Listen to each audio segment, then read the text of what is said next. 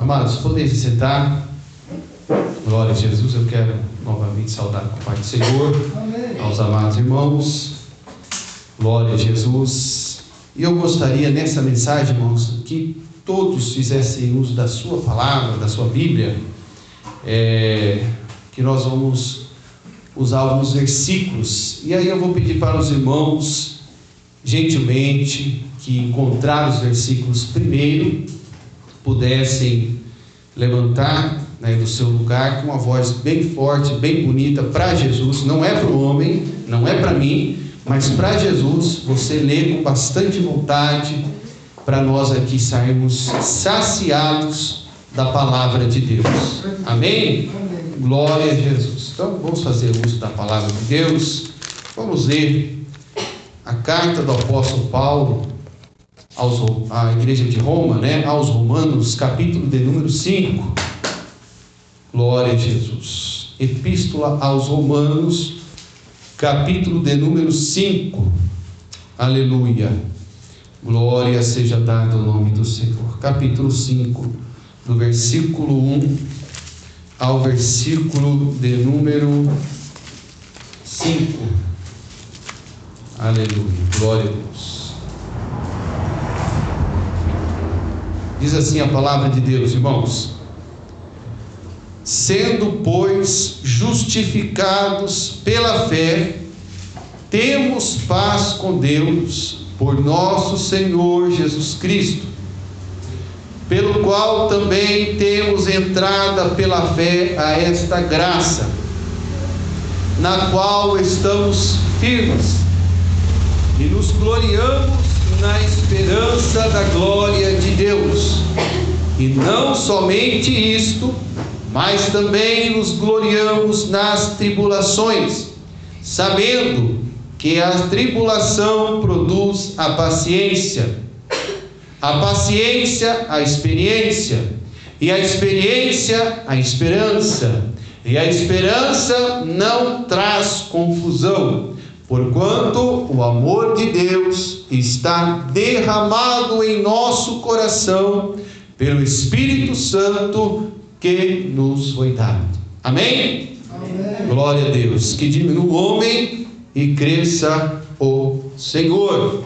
Aleluia. Glória a Jesus. Amados, fazendo uso ainda da palavra de Deus, o texto que nós lemos aqui de Romanos que é considerada a, a, carta aos Romanos, a carta magna, uma carta que traz toda o ensino, a doutrina sobre a redenção, a remissão, a justificação que nós recebemos através da pessoa amada e bendita do Senhor Jesus Cristo, né? Que foi enviado a esta terra aleluia, em carne, que a Bíblia diz em Filipenses que ele se despojou da sua glória e veio aqui corporalmente encarnado em forma de servo e obedeceu às ordens do Senhor até a morte e morte de cruz.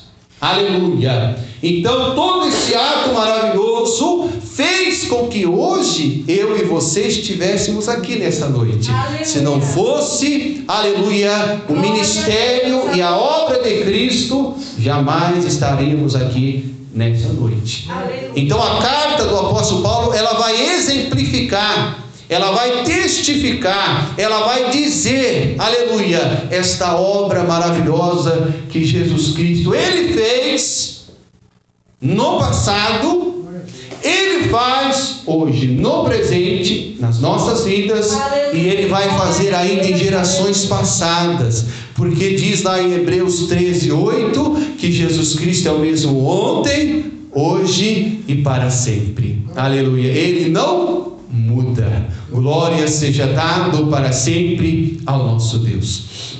Então, o texto que nós lemos, irmãos, vai dizer aqui que nós, sendo, pois, justificados, coisa linda, né, irmãos? Ser justificado.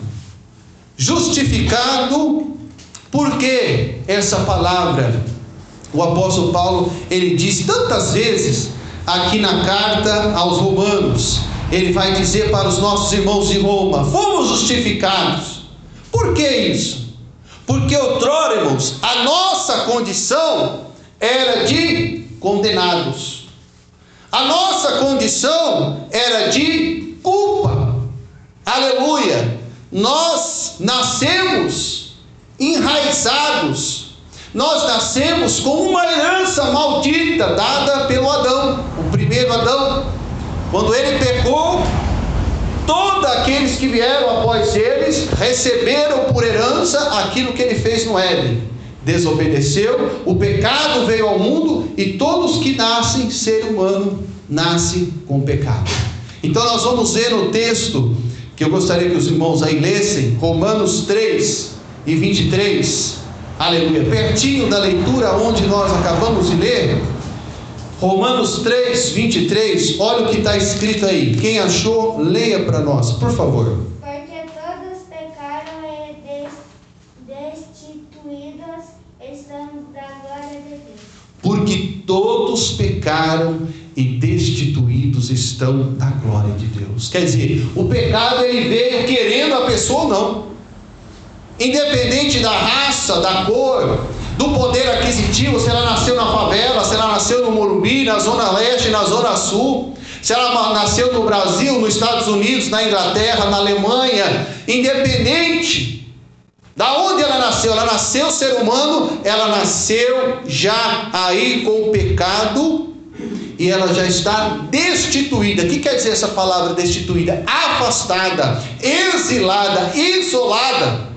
Não precisa de coronavírus para se afastar de Deus, é o pecado. O pecado é o vírus mais mortal do que o coronavírus. Porque o coronavírus ele mata o corpo, mas o pecado ele mata espiritualmente. E se a pessoa morrer no pecado sem se arrepender e receber Jesus como seu Salvador, aí ela vai e morre para a vida eterna. Ela tem a segunda morte que é aquela que vai ser lançada no lago de fogo. Vai morrer fisicamente e vai depois morrer, né? Ali, depois da morte física, receber a sua condenação. Mas enquanto a vida, a esperança. A esperança. Enquanto ela respira, enquanto o seu coração bate, enquanto o sangue circula pelo seu corpo, aleluia, enquanto o cérebro está raciocinando, ela ainda tem a oportunidade. Ela pode estar até em coma. Aleluia! Ela pode estar ali inconsciente, respondendo só através de algum impulso. Alguém chegar até ela no hospital e falar assim: Olha, Jesus agora te dá uma oportunidade. Recebe Ele como teu Salvador. Se você quer receber, dá um sinal com a tua mão ou pisca o olho, ou mexe alguma parte do seu corpo, e ali ela mostra alguma reação, recebendo Jesus como seu Salvador, e ali Jesus recebe. Como assim, Mosequiel? Como uma pessoa no final da sua vida, o Senhor ainda dá oportunidade àquela pessoa que muitas das vezes foi até ruim, foi má? Dá. Veja o exemplo do ladrão na cruz. O ladrão na cruz teve uma vida toda errada, toda atrapalhada cometendo atos que criminosos, mas ali na cruz ele reconheceu que era pecador. Olhou para o lado e disse: Jesus, quando entrares no teu reino, lembra de mim. E Jesus disse para ele: Hoje mesmo estarás comigo no paraíso. Aleluia, que coisa maravilhosa, né, irmãos? Aleluia, saber que quando nós partimos dessa vida, estaremos com Jesus na glória. Aleluia. Quem crê nisso nessa noite, a glória, exalte, glorifica, bendiga aquele que é vivo, que é real para todo e todo sempre. Nagasoma canta, nábia, coma, nagastéquia. Aleluia. Fomos justificados, estávamos condenados, estávamos destituídos, estávamos afastados estávamos demitidos. Mas o Senhor nos justificou. O que é justificar? Ele pegou e de condenado ele nos tornou absolvido. De culpado, ele nos tornou inocente, perdoado. E de perdido, ele nos tornou salvos. Coisa tremenda, né, irmãos? Olha Aleluia, que coisas ruins nós acontecíamos conosco, condenados, culpados e perdidos, e o Senhor nos tornou absolvidos, Aleluia. Perdoados e salvos. Aleluia. Como? Através do que, irmão Ezequiel? Através do seu sangue. O seu sangue vertido na cruz do Calvário. Vamos ler o mesmo livro, capítulo 5, versículo 9.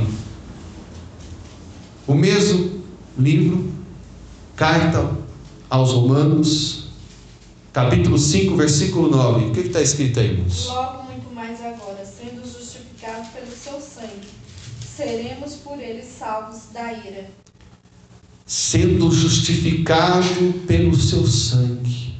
Coisa linda, irmãos. O pecado estava em nós, nos culpando, nos trazendo a condenação. E Jesus, ali na cruz do Calvário, ele derramou o seu sangue. E esse elemento que nós aqui todos os meses celebramos na Santa Ceia do Senhor, e o elemento do cálice que representa o sangue de Jesus.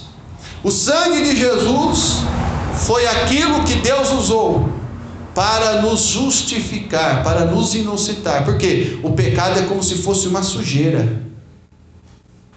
Deus olhava para nós como algo impuro, como algo sujo, imundo. Sabe, uma pessoa que não toma banho há tanto tempo, aquela coisa podridão, aquela sujeira encrustada.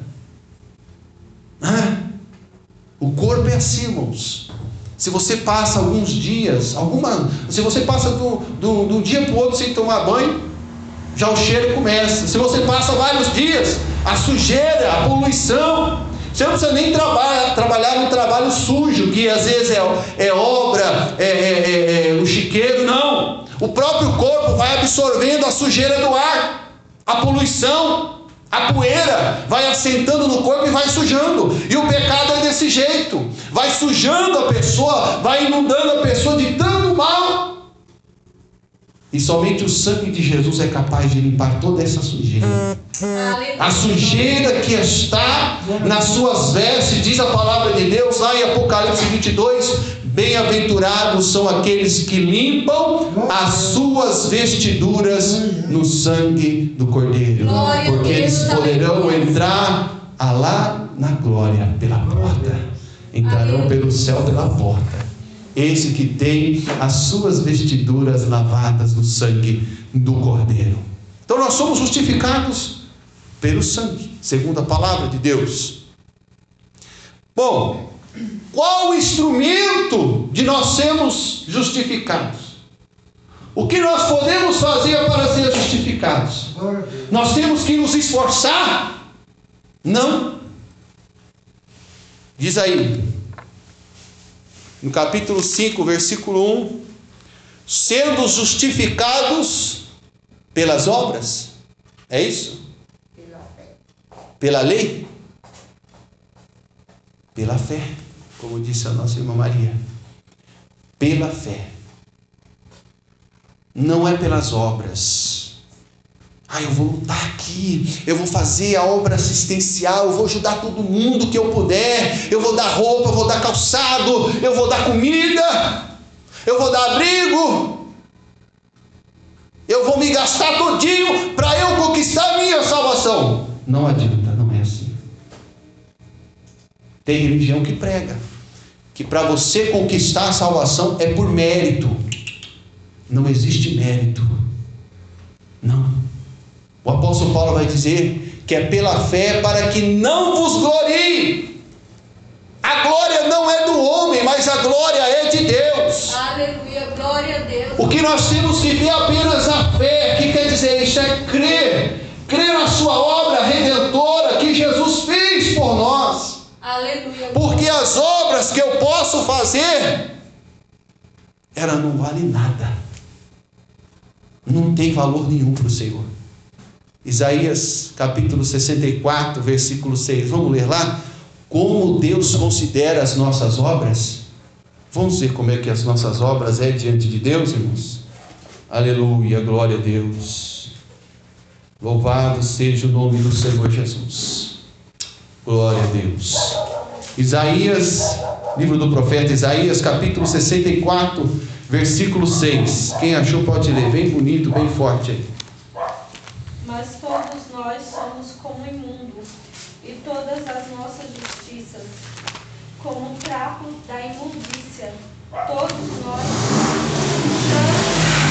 com a folha, e as nossas iniquidades, como um vento, nos arrebatam. Todos nós somos como imundo, as nossas justiças, todas as nossas justiças como trapo de imundícia. Todos nós caímos como folhas e as nossas culpas como vento nos arrebatam. Então, os irmãos observam, quer dizer, que todas a nossa justiça, todas as nossas obras, tudo aquilo que nós faz como bem, não quer dizer nada.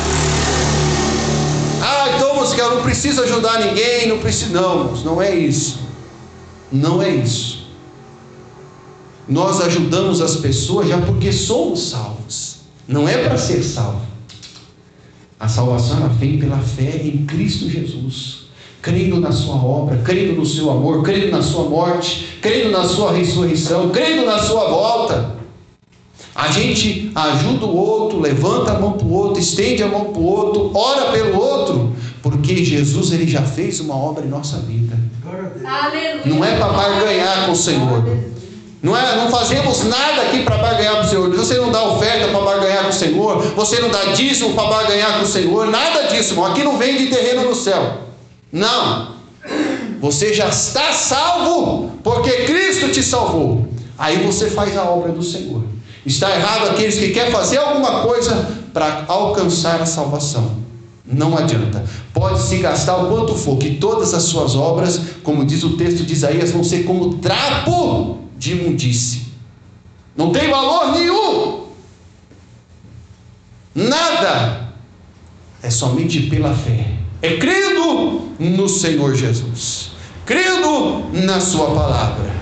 Como está escrito lá em Gálatas. Vamos agora para Gálatas, capítulo 2, versículo 16 e 17. Aleluia, glória a Deus. Olha como é que tem pessoas que querem ser salvas. Gálatas, capítulo 2, versículo 16 e 17. Quem achou pode ler. Sabendo que o homem não é justificado pelas obras da lei, mas pela fé em Jesus Temos também crido em Jesus Cristo para sermos justificados pela fé de Cristo, e não pelas obras da lei. Portanto, pelas obras da lei, nenhuma carne será justificada.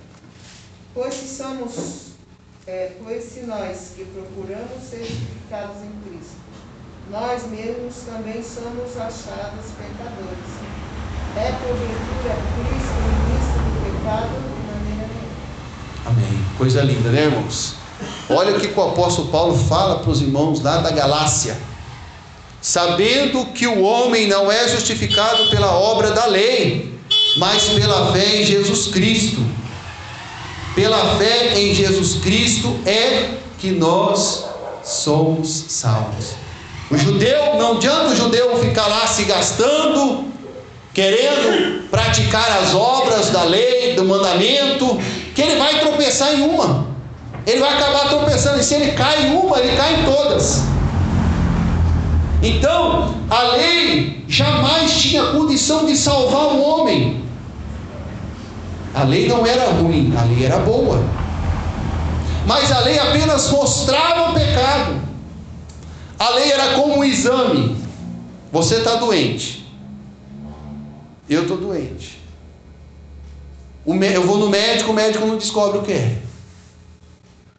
O que, que ele vai fazer? Ele vai pedir um, um exame, não é assim? Um exame de sangue, um exame de urina, um exame de fezes, um, um ultrassom, alguma coisa para averiguar aonde está a doença. Não é assim? O exame cura o paciente? Não. A lei é da mesma forma, irmãos. A lei mostrava o pecado do homem, aonde o homem estava pecando, mas não era suficiente para remi-lo, para salvá-lo, para perdoá-lo. Apenas evidenciava. Quando você tira a chapa de raio-x, fica aquela, né? Aquela chapa assim, aí ele coloca na luz e mostra lá aonde está o problema. É assim? Então a mesma coisa, mostra lá, a lei mostra onde está o problema mas não tinha como salvar. Aí veio Jesus, o remédio, e tirou essa enfermidade. Aleluia. Por isso que diz assim, ó, ele levou sobre si todas as nossas dores. O castigo que nos traz a paz estava sobre ele, pelas suas pisaduras fomos sarados.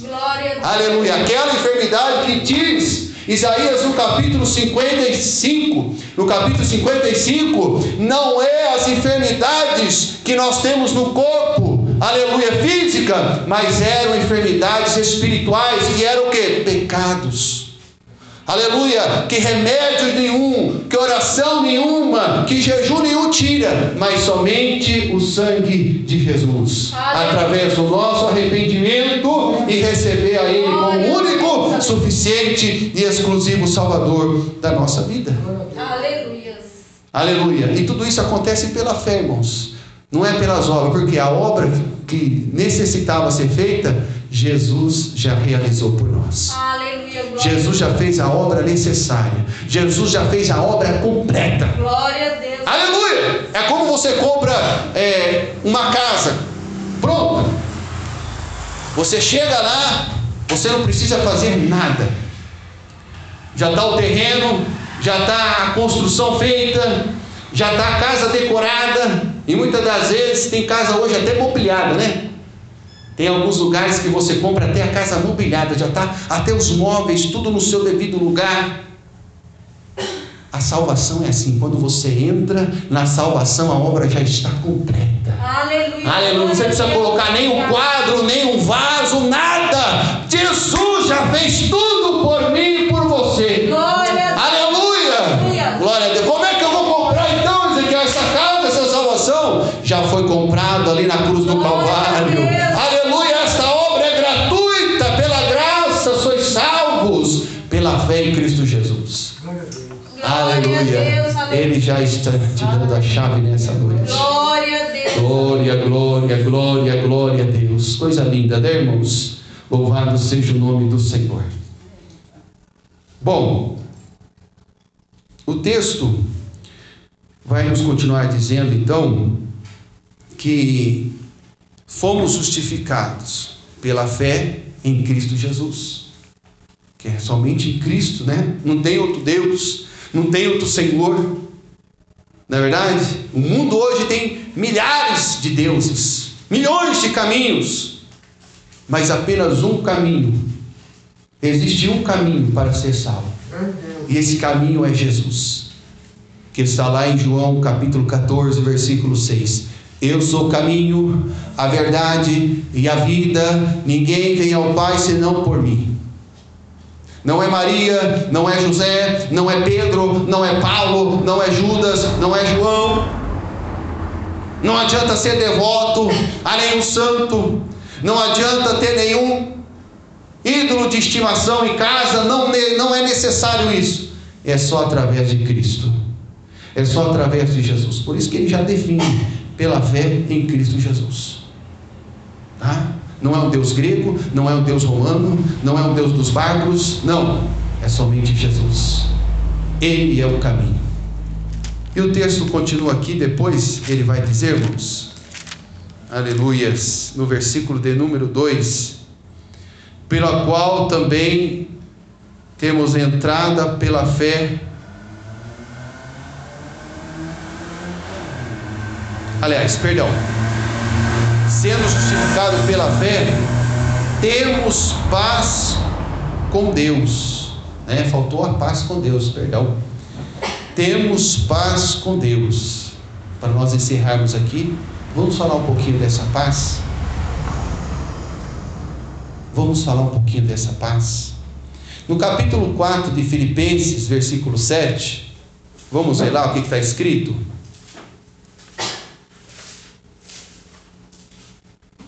Paz com Deus. O que quer dizer esta paz com Deus?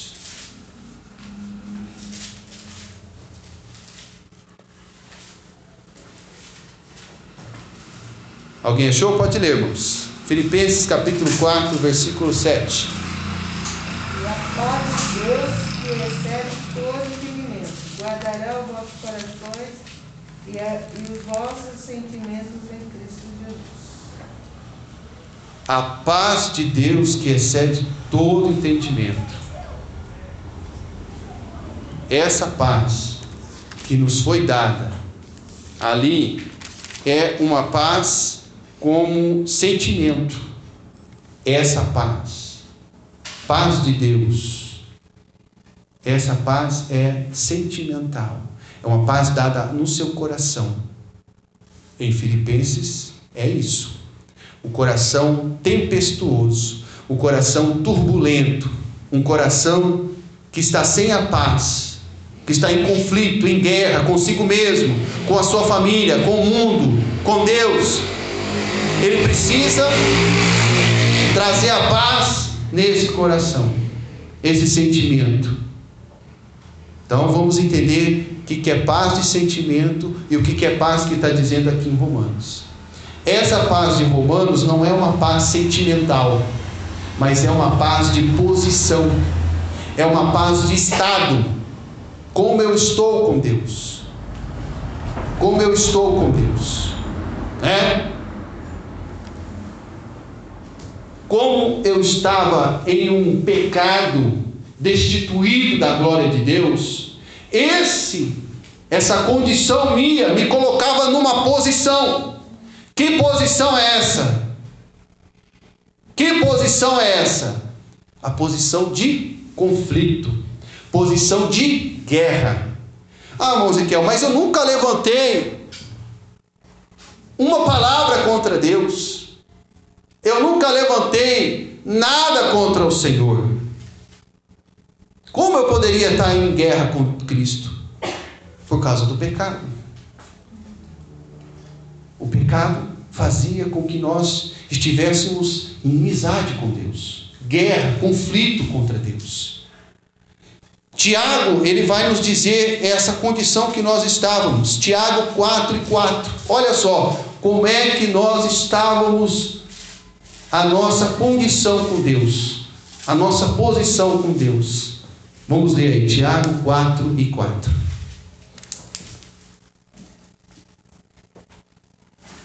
Infiéis, não compreendeis que a, a amizade do mundo é inimiga de Deus?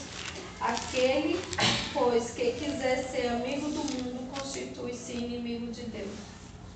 Somente a condição de estar de bem com o mundo faz com que eu esteja de mal com Deus. A condição de eu estar amando o mundo faz com que eu odeie a Deus.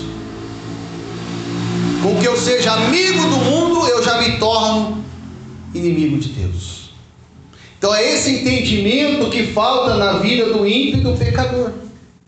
Porque ele ama o pecado não sabendo que o pecado faz com que ele se torne inimigo de Deus. Ele ama mentira porque ele pratica mentira e para ele, normal. Ele ama o vício, ele, ele acredita que aquilo não vai trazer nenhum mal, pois ele está pecando, ele está sendo inimigo de Deus. Então, essa é a condição que todo ser humano se encontra estando ele afastado de Deus, estando ele amando este mundo, então ele não tem paz com Deus. Mas essa paz que o homem não tinha, essa paz que o homem faltava na vida do ser humano, Jesus ele trouxe restabelecer. Ele veio restabelecer essa, essa paz. Vou dar um exemplo. Dois países estão em guerra, dois países estão em conflito. E tem um país que ele está ali sem apoiar um ou outro, mas ele quer trazer a paz aos dois países. Então ele entra ali como mediador. Ele não é a favor de um para não estar contra o outro e vice-versa. Mas ali ele envia embaixadores para os dois países que estão em conflito para dizer assim: olha, vamos nos unir, vamos trazer a paz. O que, que Jesus fez? Ele reconciliou Deus com a humanidade e a humanidade com Deus. Ele foi essa ponte de reconciliação. É? E onde está escrito isso, irmão Ezequiel? Vamos ler lá então. Efésios capítulo 2, versículo 13 e 16. Efésios capítulo 2, versículo 13 ao 16. Aleluia, glória a Deus. Mas agora em Cristo Jesus, vós que antes estáveis, estáveis longe da posição de Cristo, chegaste perto. Porque Ele é nossa paz, o qual de ambos os povos fez um e de, derribando a parede de separação que estava no meio.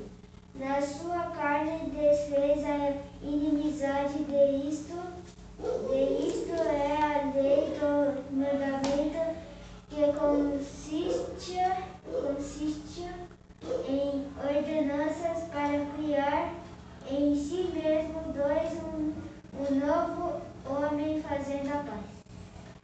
pela cruz, reconciliar ambos com Deus, um só corpo, matando com ela as inimizades. Então observa que Cristo ele veio e fez essa ponte. Havia um abismo entre a humanidade e Deus, e Cristo fez essa ponte de reconciliação, né? Então você vê que obra maravilhosa. Jesus ele falou assim: "Vamos ter paz". Homem, ser humano, tenha paz. Como eu vou ter essa paz? Se arrepende dos seus pecados. Mas só isso? Não, tem, que- tem que ter uma obra. Tudo bem, eu vou e morro por você. Eu vou tomar a- a- os seus pecados. é, eu vou derramar o meu sangue. Então tudo isso Cristo ele fez na cruz do Calvário para a humanidade. Mesmo ainda nós sendo pecadores, Jesus ele veio e derramou o seu sangue por nós, para que nós pudéssemos ter a paz com Deus. E para nós encerrarmos aqui, irmãos, pensa numa briga aonde aquele que ofendeu, aquele que xingou, aquele que fez tantas coisas ruins contra uma outra pessoa. O certo seria aquele que praticou mal pedisse perdão e procurasse reconciliar. Não é assim? O ofensor procurasse o ofendido e dissesse: Me perdoa, eu não sei o que deu na minha cabeça, eu acabei falando o que não devia falar e fazendo o que não devia fazer. E trouxesse ali novamente a reconciliação. Não é assim? Muitas das vezes acontece o contrário, né? O ofendido, a vítima que vem, porque às vezes a pessoa é tão orgulhosa, e o ser humano estava nessa condição. O ser humano estava na condição de ofensor. Ele era que ofendia a Deus com o seu pecado. Ele é que agredia a Deus com as suas ações. Mas Deus é tão amoroso, sendo ele a vítima, o ofendido, o que, que ele fez? Ele ofereceu o perdão, a reconciliação novamente para o homem. Aleluia, glória a Deus. Ele, sendo a vítima, ele falou: Não, eu não quero perder a comunhão com o homem.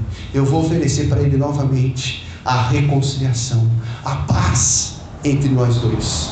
Onde está escrito isso, Ezequiel? Vamos ver o texto então, 2 Coríntios, capítulo 5, versículo 19, e já nós encerramos com esse texto, irmãos. Aleluia. 2 Coríntios, capítulo 5, versículo 19. Aleluia. Glória a Deus. Isto é, Deus estava em Cristo escondido consigo o mundo, não lhes imputando seus pecados, e pôs em nós a palavra da reconciliação. Coisa linda, né, irmãos?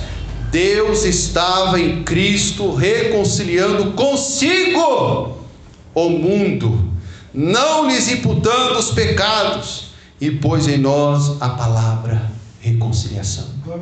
Aleluia. O próprio Deus, porque Cristo é Deus, porque Jesus é Deus, ele veio para reconciliar o mundo consigo mesmo.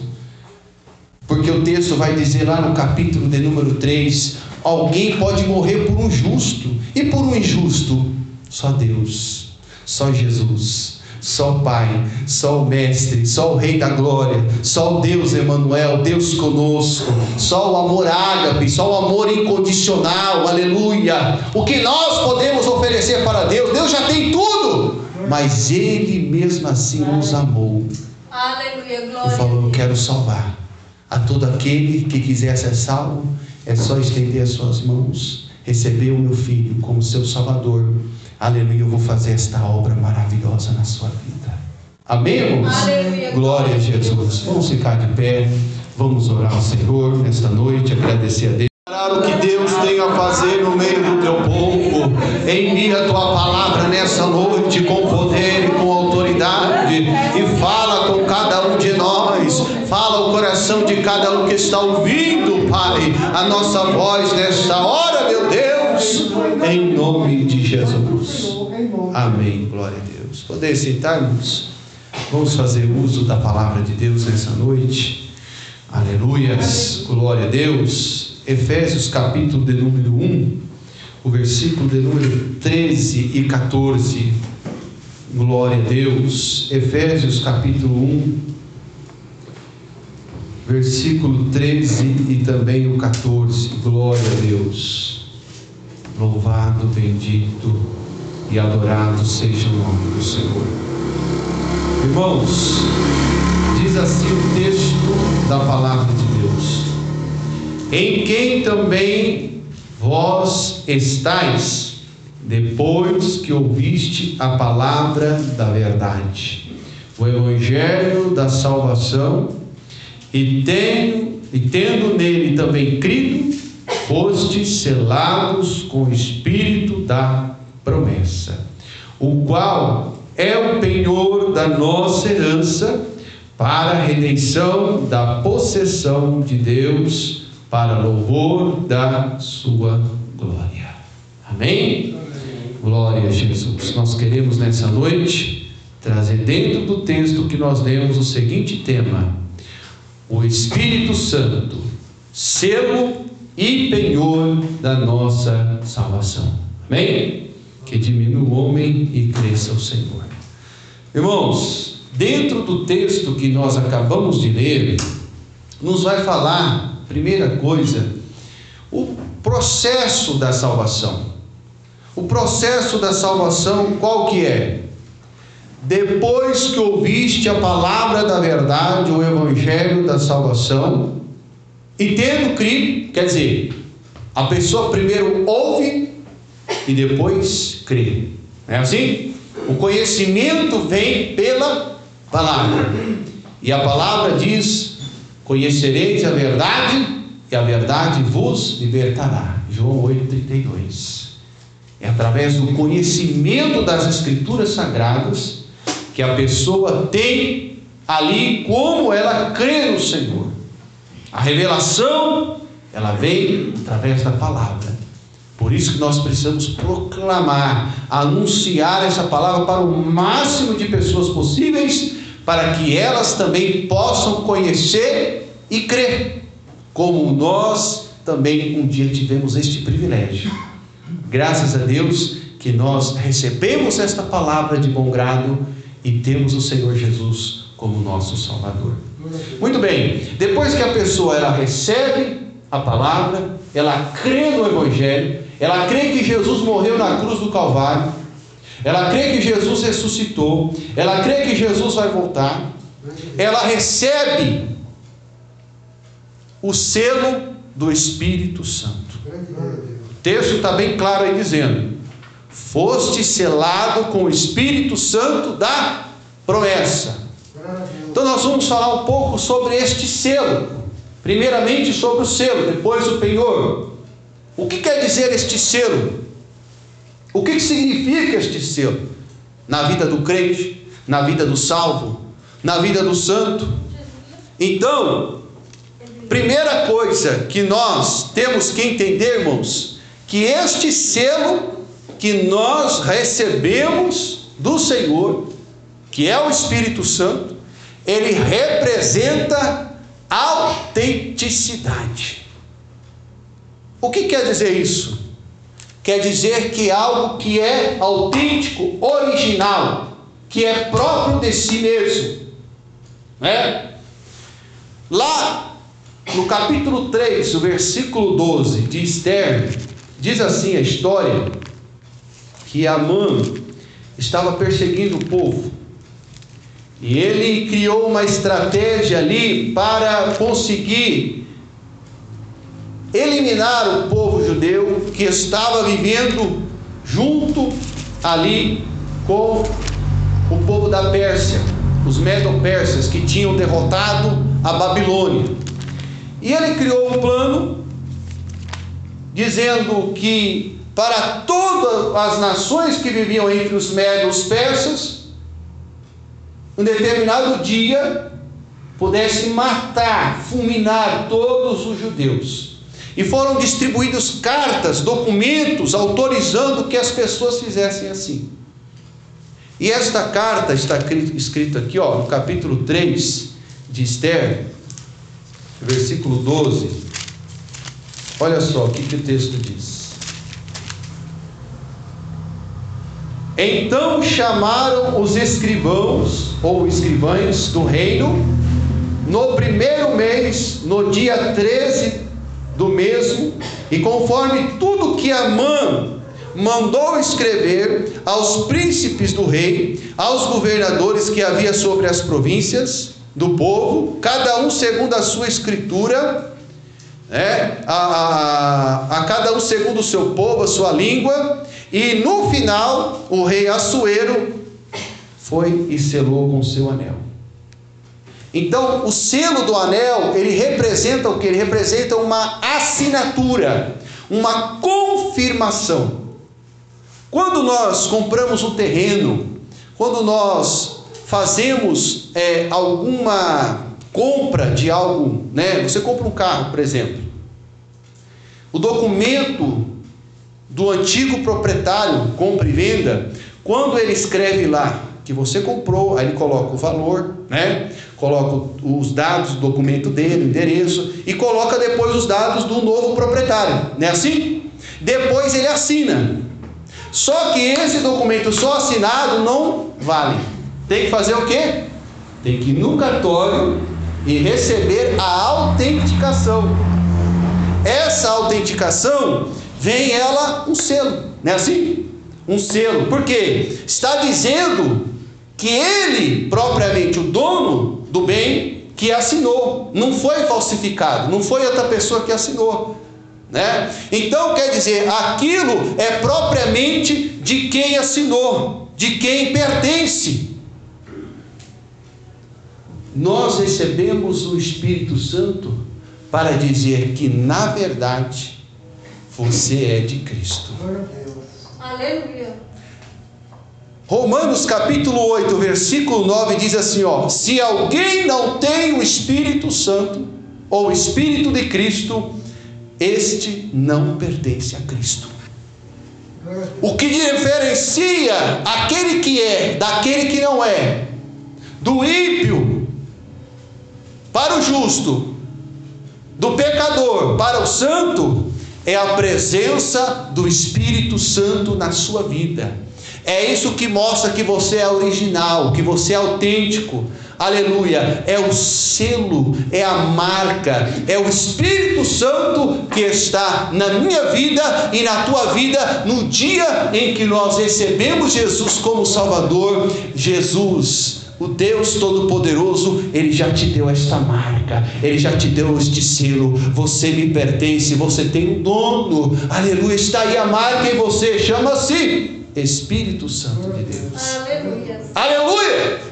Glória seja dada ao nome do Senhor. Então, o selo primeiro representa essa autenticidade, essa assinatura autêntica, selada do Espírito Santo na nossa vida. Glória a Deus. Como nós falamos aqui de propriedade, Algo que se compra, então passa a ter um dono, ou passa a ter outro dono, né? Então, o selo também representa isso. O o, o, o selo representa que algo ou alguém tem um dono. Aquilo não está para qualquer pessoa possuir, porque aquilo já foi comprado. Aquilo já foi pago um preço.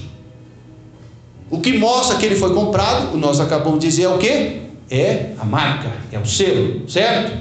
Então, esta propriedade, eu quero explicar aqui para os irmãos que lá no mercado romano, lá antigamente, na época de Cristo, do apóstolo Paulo, que Roma era, é, como é que nós podemos dizer aqui, como se fosse hoje os Estados Unidos, a, a principal nação, né, a mais potente, tanto política como é, belicamente. Né? Ninguém é, é, se dispunha em brigar, em lutar com Roma, porque Roma era bem organizada, tinha um exército grande, bem armado, bem é, é, é, treinado. Né? Então, o que, que acontecia?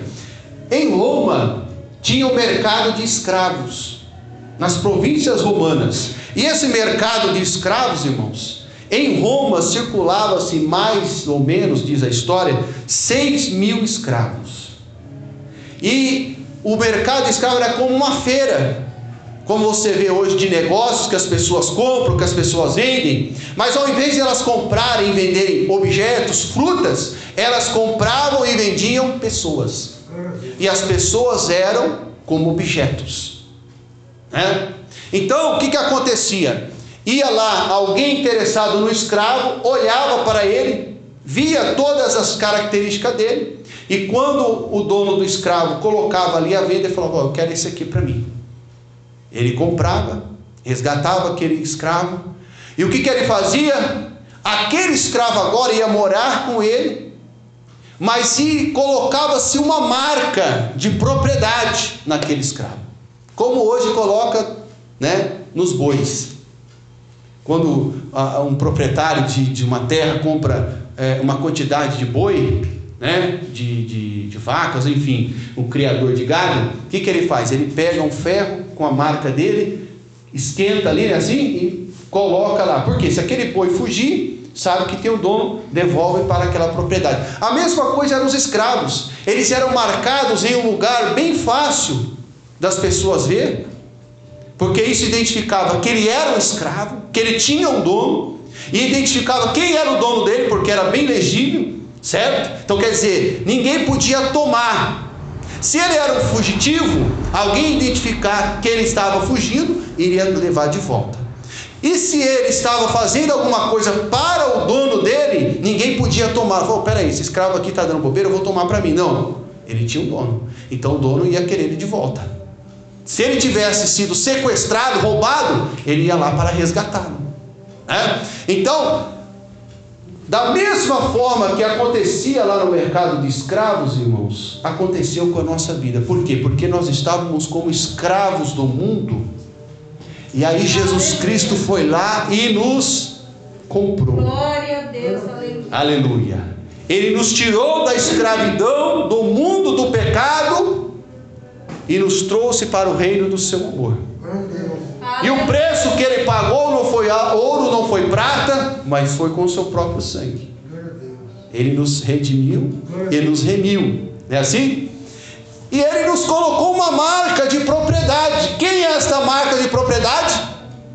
Espírito Santo de Deus. Aleluia. Inferno, Satanás, demônios, Anjos do mal não podem fazer nada contra mim, contra você, porque nós temos a marca de propriedade. Nós temos o Espírito Santo. Por isso que o inimigo, quando ele fala, opa, esse aqui eu não posso tocar, porque ele tem dono. Esse aqui eu não posso mexer, esse aqui tem dono. Olha o que está escrito lá em 2 Coríntios, capítulo 1, o versículo 22. Na tradução da NVI está um pouco melhor, né? Na sua incorrigida pode ser que esteja um pouco diferente, mas na revista é, nova é, versão internacional, está assim: ó, nos selou como sua propriedade e fez habitar sobre nós o Espírito Santo. Na sua aí deve estar dizendo assim: selou e colocou o penhor. Mas na NVI, que eu, que eu gosto mais dessa tradução, está dizendo assim: ó, nos selou como sua propriedade. Então o Senhor colocou um selo sobre nós, dizendo: Olha, esse é o meu servo, esta é a minha serva, e nesse aqui ninguém pode tocar. Porque lá em 1 João capítulo 5, versículo 18, diz assim: ó, aquele que é gerado de Deus conserva a si mesmo, e o maligno não lhe toca. Aleluia! Aleluia! Ninguém pode tocar no servo de Deus, ninguém tem liberdade para tocar no servo de Deus, porque ele tem um dono. Aquele que está no mundo, qualquer um pode fazer qualquer coisa, porque está liberado. Qualquer um pode fazer qualquer coisa, mas contigo, meu irmão, comigo, conosco, ninguém pode tocar, porque nós temos um dono. E você tem uma marca de propriedade que chama o Espírito Santo de Deus. Aleluia. Essa marca ela não pode ser violada essa marca ela não pode ser, né, essa propriedade ela não pode ser violada, ela não pode ser é, é, é, agredida, não, porque além do selo, além desta marca, nós temos, como diz lá o salmista, Salmo 34, 7, que os anjos do Senhor acampam-se ao redor daqueles que o temem e os livra. Então, coisa tremenda, irmão, é proteção de todos os lados que nós temos sobre a nossa vida. Você crê nessa noite que você é protegido, que você é guardado, que você é propriedade, que você tem essa autenticidade? Glorifique o nome do Senhor. Exalte o nome do Senhor. Aleluia, porque Ele é santo, Ele é fiel, Ele é glorioso. Quantas das vezes o inimigo quis fazer algum mal contra a tua vida, mas ele não pôde porque você tem um dono. Aleluia, glória a Deus. Ninguém pode chegar no teu terreno e falar assim: agora é meu. Opa, aqui meu amigo, eu tenho um documento dizendo que eu sou o proprietário. Se a pessoa bater, você vai lá na autoridade e ele vem tirar essa pessoa. Não é assim? Ninguém pode fazer alguma coisa que tenha dono, a mesma coisa. Ninguém pode fazer alguma coisa contra você, porque você tem dono. E o teu dono, ele é poderoso, ele é fiel, ele é glorioso. Aleluia, louvado, bendito e glorioso é o nome do Senhor. Então está aí, irmãos, nessa noite, quais são as características do selo do Espírito Santo sobre a nossa vida? É autenticidade. Né? Dá para perceber que você é de Deus, porque você tem o Espírito Santo de Deus. E ninguém pode tocar porque você tem um dono. E a demonstração disso é a presença do Espírito Santo de Deus como selo na sua vida. Mas o apóstolo Paulo também vai citar outra característica aqui do Espírito Santo, que é o penhor. O penhor. Alguém já penhorou alguma coisa aqui? Não, né?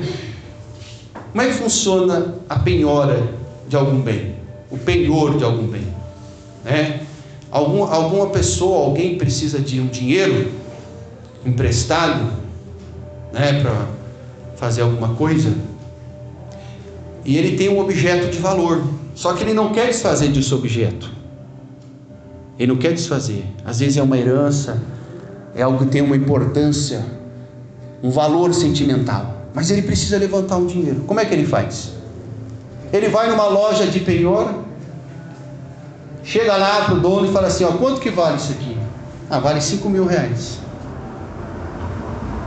Aí mais ou menos o que eu preciso. É o seguinte, eu gostaria de penhorar esse objeto, você me dá os 5 mil. Esse objeto, ele pode resgatar ele de novo. Como? Pagando os 5 mil que ele tinha pego de empréstimo. Por quê? O objeto é uma garantia, ele não está vendendo o objeto. Ele está dando como garantia que ele vai voltar lá, não é isso? E vai resgatar novamente. Porque, como eu disse aqui, ele tem um valor ainda para o dono daquele objeto. Isso significa penhora. Também tem outras situações de penhora, quando alguém está devendo um banco né? Está devendo uma financeira e aí a pessoa não consegue negociar a dívida. Então, aquele que fez o empréstimo, ele vai lá no juiz e pede para penhorar, caso a pessoa, o devedor, não pague ele, um, algum bem que ele tem, seja uma casa, um carro, né? algo de valor, pegue aquilo como garantia, e se a pessoa continuar insistir em não pagar, aquilo vai para leilão e quita ou tudo ou parte da dívida dele. É assim que funciona a penhora. Né? O que, que acontece então com o Espírito Santo? O Senhor, Ele nos fez uma promessa. Ele começou uma obra na nossa vida. Ele nos salvou do mundo, da perdição, e ele disse que iria voltar. Então a obra completa é Jesus voltar e levar a sua igreja. Não é assim? A obra completa é quando Jesus raiar no céu e vir buscar a sua igreja. Quantos estão esperando a volta de Jesus? Aleluia. Amém? Glória, Glória a Jesus. Então o Senhor prometeu. Ele prometeu. Então uma promessa, diz o ditado popular, que promessa é é dívida. Não é assim? Uma promessa é, é dívida. Por quê? Porque você, até que você se cumpra, até que se cumpra aquela promessa, precisa pagar essa conta. Então, como garantia que o Senhor iria completar esta obra, ele deixou um penhor. Ele deixou um bem de grande valor para nós aqui nessa terra. Quem é esse penhor? Quem é este bem? É o Espírito Santo de Deus. O Espírito Santo de Deus é aquilo que nos garante que o Senhor vai completar esta obra na nossa vida. Aleluia. Glória a Deus. Por quê? Porque quando a igreja for arrebatada, o Espírito Santo ele sobe junto com a igreja. Aleluia. E aqui na terra o povo vai ficar sofrendo a grande tribulação. O Espírito Santo vai continuar agindo? Vai mas uma porção muito pequena, porque ainda nós estamos no tempo da graça. Você acha que hoje está difícil, irmão? Mas quando começar aqui a grande tribulação, misericórdia. Então não queira ficar aqui, não, irmãos, depois que Jesus voltar, porque se agora está difícil, depois vai ficar mais complicado ainda, porque se encerra o período da graça e inicia-se o período da grande tribulação. Né? Então, falando da fidelidade de Deus, nós vamos ler lá em Filipenses capítulo 1, versículo 6, irmãos. Olha aqui que o apóstolo Paulo vai dizer sobre essa fidelidade de Deus na sua obra para com a nossa vida. Filipenses capítulo de número 1 e versículo de número 6 diz assim, ó: Tendo por certo isto mesmo, que aquele que começou a boa obra a aperfeiçoará até o dia de Jesus Cristo o Senhor vai aperfeiçoar até a volta de Cristo. Né? Depois, em Números 23 e 19, diz assim: ó, que Deus não é homem para que minta, e nem filho do homem para que se arrependa. Porventura ele diria e não cumpriria a sua palavra? Jamais, irmãos. Jamais Deus vai dizer alguma coisa. Alguém pode dizer hoje por outro lado, poxa vida, será que Jesus ainda vai voltar? Será que a promessa vai se cumprir? Será que existe o céu mesmo? Será que existe um lugar para o pecador de perdido? E para nós que somos salvos, existe um lugar de glória? Tem gente que se pergunta, irmão. Mas a palavra de Deus, ela vai dizer que esta confirmação da fidelidade de Deus é o Espírito Santo do Senhor na nossa vida. E para nós encerrarmos aqui, Hebreus 10, 23 diz assim: ó, retenhamos firmes a confissão da nossa esperança. Tem gente que a sua esperança, meu irmão, já está morta. Apesar de dizerem que a esperança é a última que morre, que morre, mas tem gente que a esperança sobre a volta de Cristo, sobre o céu, sobre a glória, já morreu. Meu irmão, Deixe o Espírito Santo nessa noite reaquecer na sua vida a chama da esperança, da volta de Jesus, porque o Senhor é fiel, fiel é aquele que prometeu e ele vai cumprir com a sua promessa. Aleluia! Glória. Glória a Deus, independente da prova, da luta que você esteja passando agora. Eu não sei se dentro da sua família, meu irmão, minha irmã, você perdeu alguém por causa desse coronavírus. Hoje nós estávamos conversando ali com uma irmã e ela perdeu dentro da família dela uma pessoa ali e não vai poder nem participar do enterro, do velório, do enterro. Então é algo triste.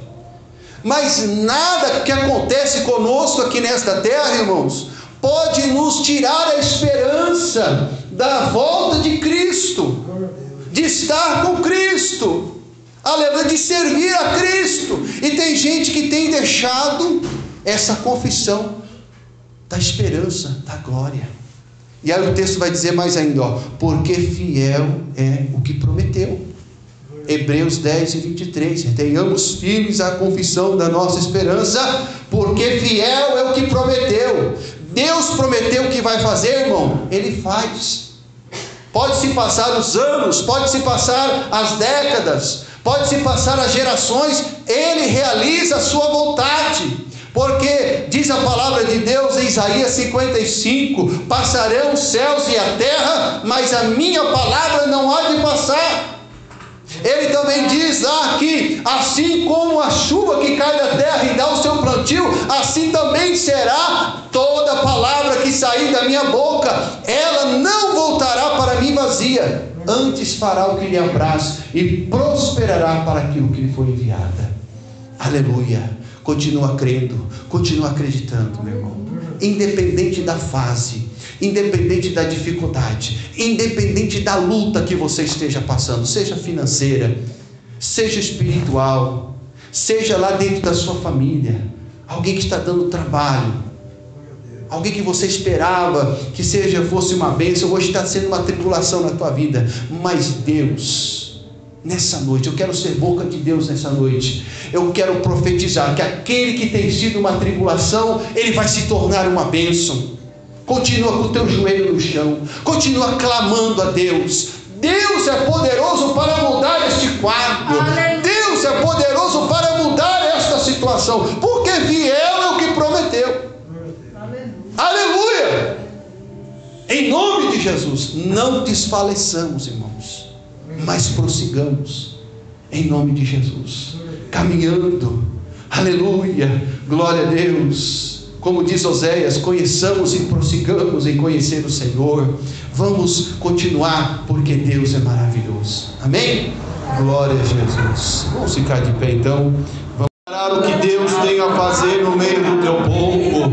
Envia a tua palavra nessa noite com poder e com autoridade e fala com cada um de nós. Fala o coração de cada um que está ouvindo, Pai, a nossa voz nesta hora, em nome de Jesus. Amém. Glória a Deus. Poder sentarmos? Vamos fazer uso da palavra de Deus nessa noite. Aleluias. Glória a Deus. Efésios capítulo de número 1, o versículo de número 13 e 14. Glória a Deus. Efésios capítulo 1, versículo 13 e também o 14. Glória a Deus. Louvado, bendito e adorado seja o nome do Senhor.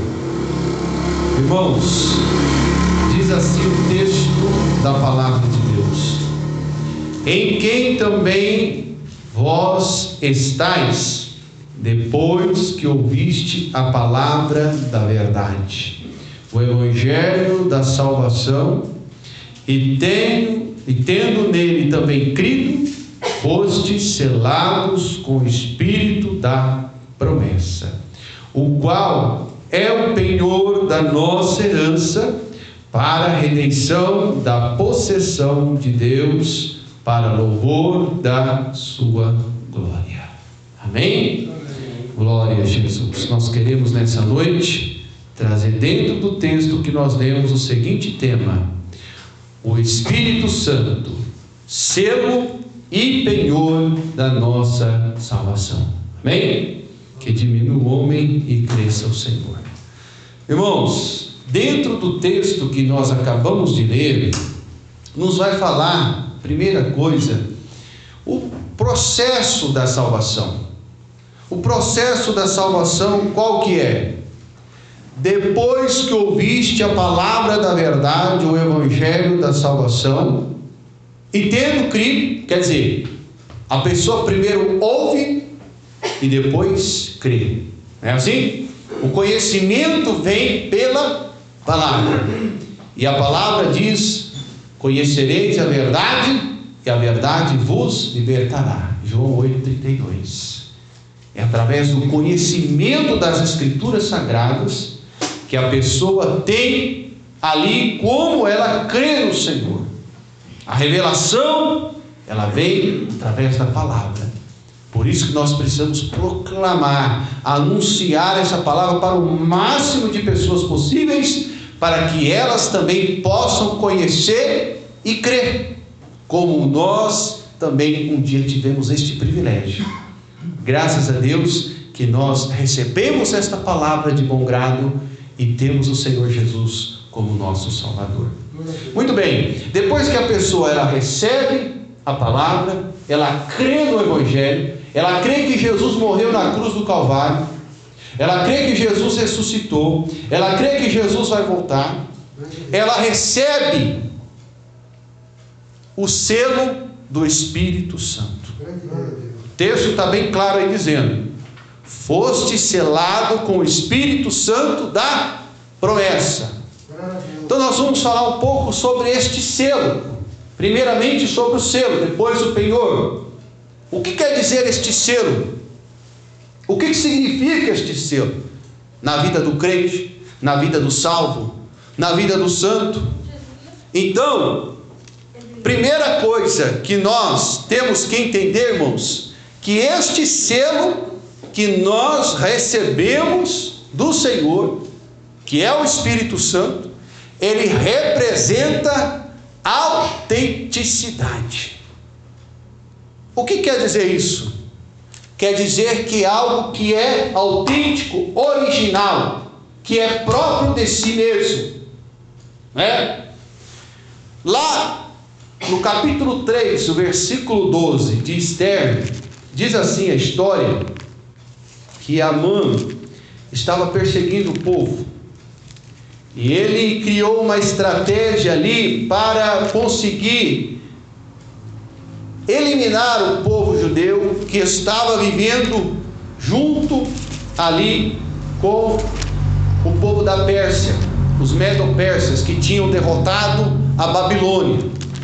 E ele criou um plano dizendo que para todas as nações que viviam entre os medos persas, um determinado dia pudesse matar, fulminar todos os judeus.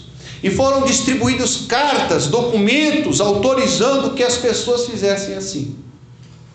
E esta carta está escrita aqui, ó, no capítulo 3 de Esther, versículo 12. Olha só o que, que o texto diz. Então chamaram os escrivãos ou escrivães do reino no primeiro mês, no dia 13 do mesmo, e conforme tudo que Amã mandou escrever aos príncipes do rei, aos governadores que havia sobre as províncias do povo, cada um segundo a sua escritura, né, a, a, a cada um segundo o seu povo, a sua língua, e no final, o rei Assuero foi e selou com seu anel. Então, o selo do anel, ele representa o que? Ele representa uma assinatura, uma confirmação. Quando nós compramos um terreno, quando nós fazemos é, alguma compra de algo, né? Você compra um carro, por exemplo. O documento do antigo proprietário, compra e venda, quando ele escreve lá que você comprou, aí ele coloca o valor, né? coloca os dados do documento dele, o endereço, e coloca depois os dados do novo proprietário. Não é assim? Depois ele assina. Só que esse documento só assinado não vale. Tem que fazer o quê? Tem que ir no cartório e receber a autenticação. Essa autenticação vem ela um selo, não é assim? Um selo. Por quê? Está dizendo que ele, propriamente o dono do bem, que assinou, não foi falsificado, não foi outra pessoa que assinou. Né? Então quer dizer, aquilo é propriamente de quem assinou, de quem pertence. Nós recebemos o Espírito Santo para dizer que, na verdade, você é de Cristo. Aleluia. Romanos capítulo 8, versículo 9 diz assim: ó, se alguém não tem o Espírito Santo ou o Espírito de Cristo, este não pertence a Cristo.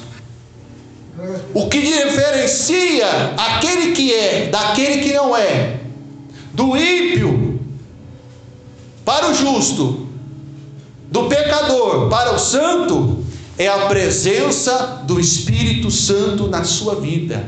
É isso que mostra que você é original, que você é autêntico.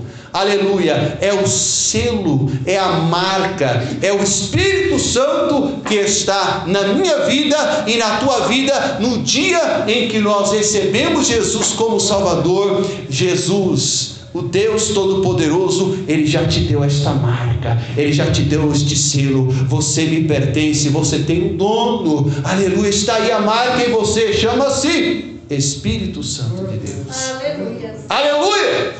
Glória seja dada ao nome do Senhor. Então, o selo primeiro representa essa autenticidade, essa assinatura autêntica, selada do Espírito Santo na nossa vida. Glória a Deus.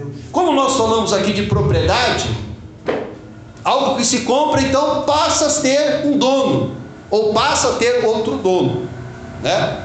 Então, o selo também representa isso. O selo, o, o, o selo representa que algo ou alguém tem um dono. Aquilo não está para qualquer pessoa possuir, porque aquilo já foi comprado. Aquilo já foi pago um preço. O que mostra que ele foi comprado, nós acabamos de dizer, é o que? É a marca, é o selo, certo?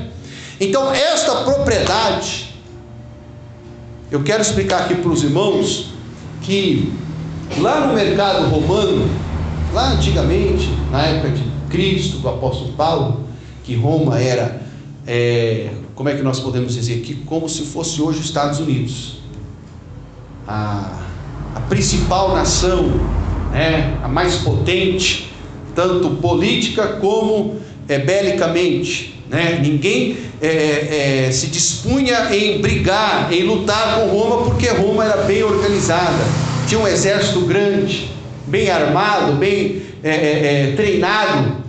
Né? Então, o que, que acontecia? Em Roma tinha o mercado de escravos, nas províncias romanas. E esse mercado de escravos, irmãos, em Roma circulava-se mais ou menos, diz a história, 6 mil escravos.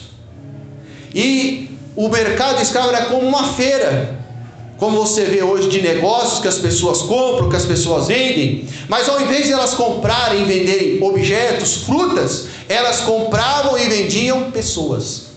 E as pessoas eram como objetos. Né?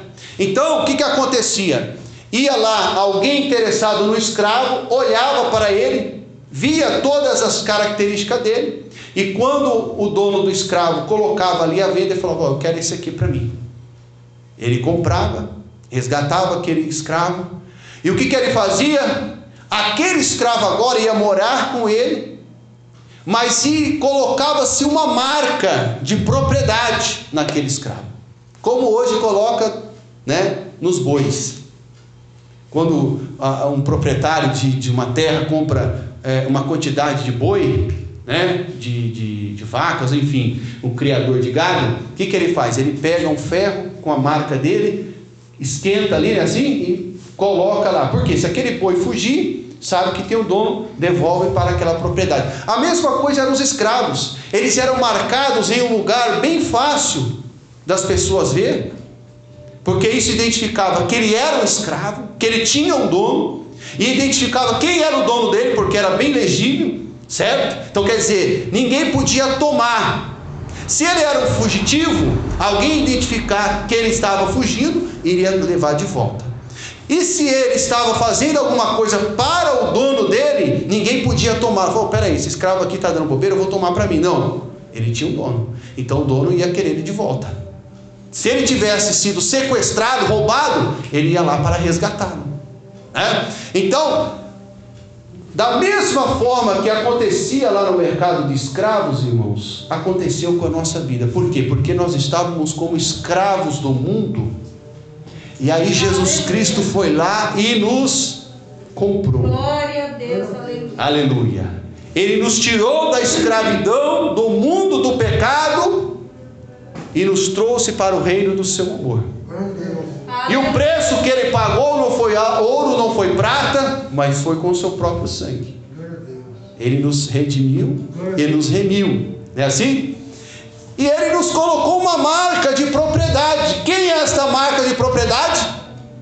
Espírito Santo de Deus. Aleluia. Inferno, Satanás, demônios, anjos do mal não podem fazer nada contra mim, contra você, porque nós temos a marca de propriedade.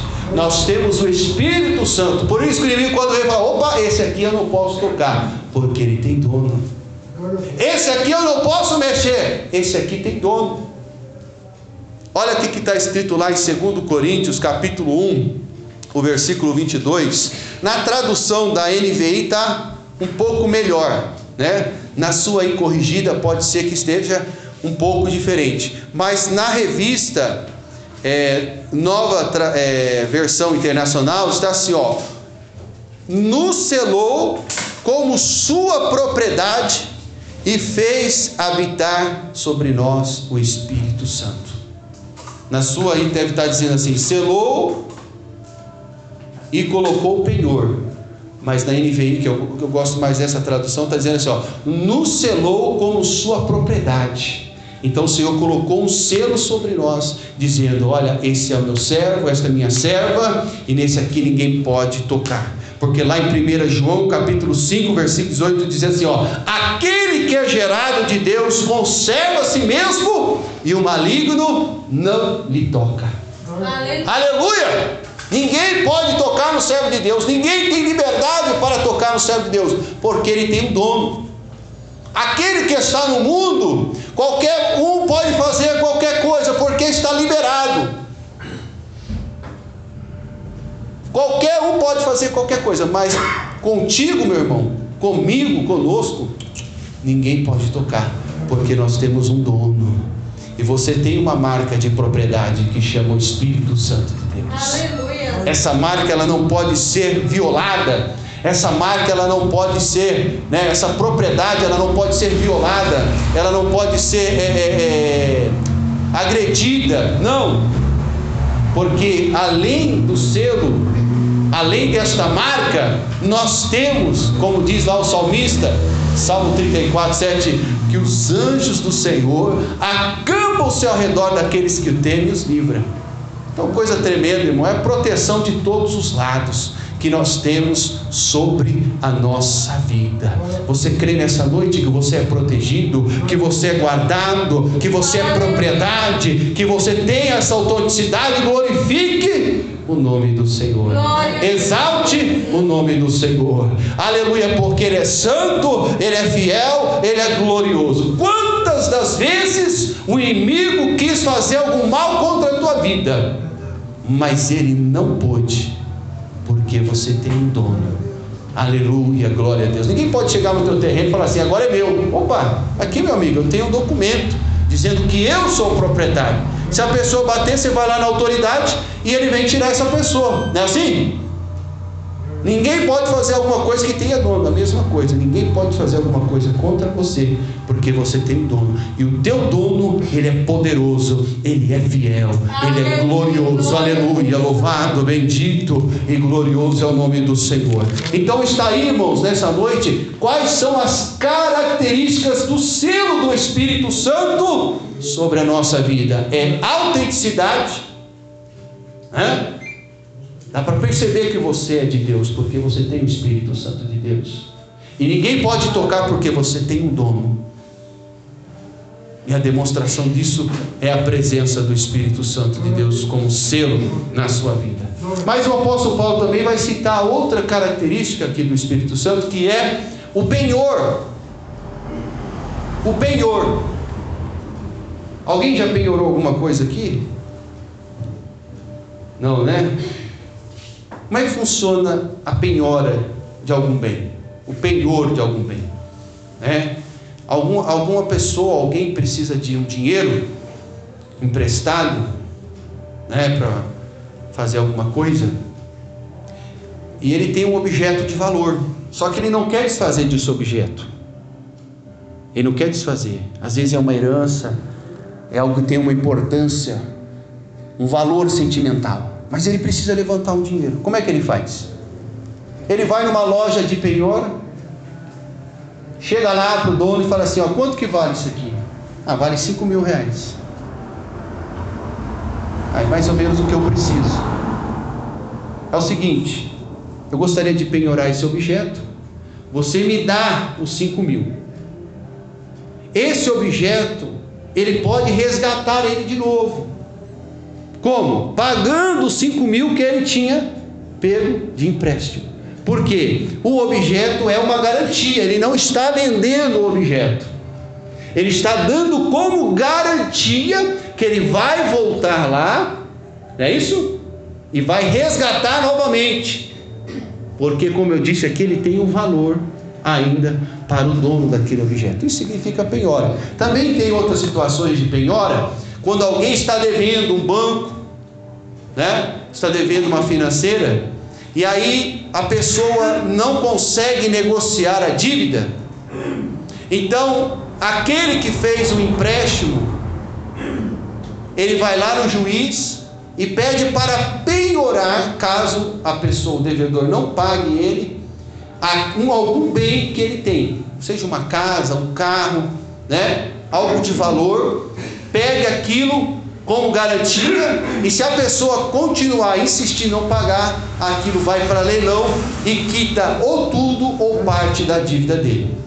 É assim que funciona a penhora. Né? O que, que acontece então com o Espírito Santo?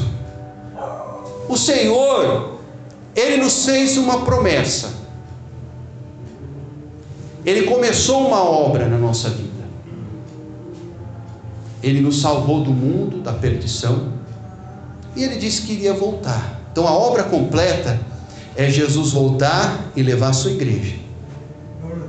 Não é assim? A obra completa é quando Jesus raiar no céu e vir buscar a sua igreja. Quantos estão esperando a volta de Jesus? Aleluia. Amém? Glória a Jesus. Então o Senhor prometeu. Ele prometeu. Então uma promessa, diz o ditado popular, que promessa é é dívida. Não é assim? Uma promessa é, é dívida. Por quê? Porque você, até que você se cumpra, até que se cumpra aquela promessa, precisa pagar essa conta. Então, como garantia que o Senhor iria completar esta obra, Ele deixou um penhor, Ele deixou um bem de grande valor para nós aqui nessa terra. Quem é esse penhor? Quem é este bem? É o Espírito Santo de Deus. O Espírito Santo de Deus é aquilo que nos garante que o Senhor vai completar esta obra na nossa vida. Aleluia. Glória a Deus. Por quê? Porque quando a igreja for arrebatada, o Espírito Santo ele sobe junto com a igreja. Aleluia. E aqui na terra o povo vai ficar sofrendo a grande tribulação. O Espírito Santo vai continuar agindo? Vai mas uma porção muito pequena, porque ainda nós estamos no tempo da graça. Você acha que hoje está difícil, irmão? Mas quando começar aqui a grande tribulação, misericórdia. Então não queira ficar aqui, não, irmãos, depois que Jesus voltar, porque se agora está difícil, depois vai ficar mais complicado ainda, porque se encerra o período da graça e inicia-se o período da grande tribulação. Né? Então, falando da fidelidade de Deus, nós vamos ler lá em Filipenses capítulo 1, versículo 6, irmãos. Olha aqui que o apóstolo Paulo vai dizer sobre essa fidelidade de Deus na sua obra para com a nossa vida. Filipenses capítulo de número 1 e versículo de número 6 é assim, ó. Tendo por certo isto mesmo, que aquele que começou a boa obra a aperfeiçoará até o dia de Jesus O Senhor vai aperfeiçoar até a volta de Cristo.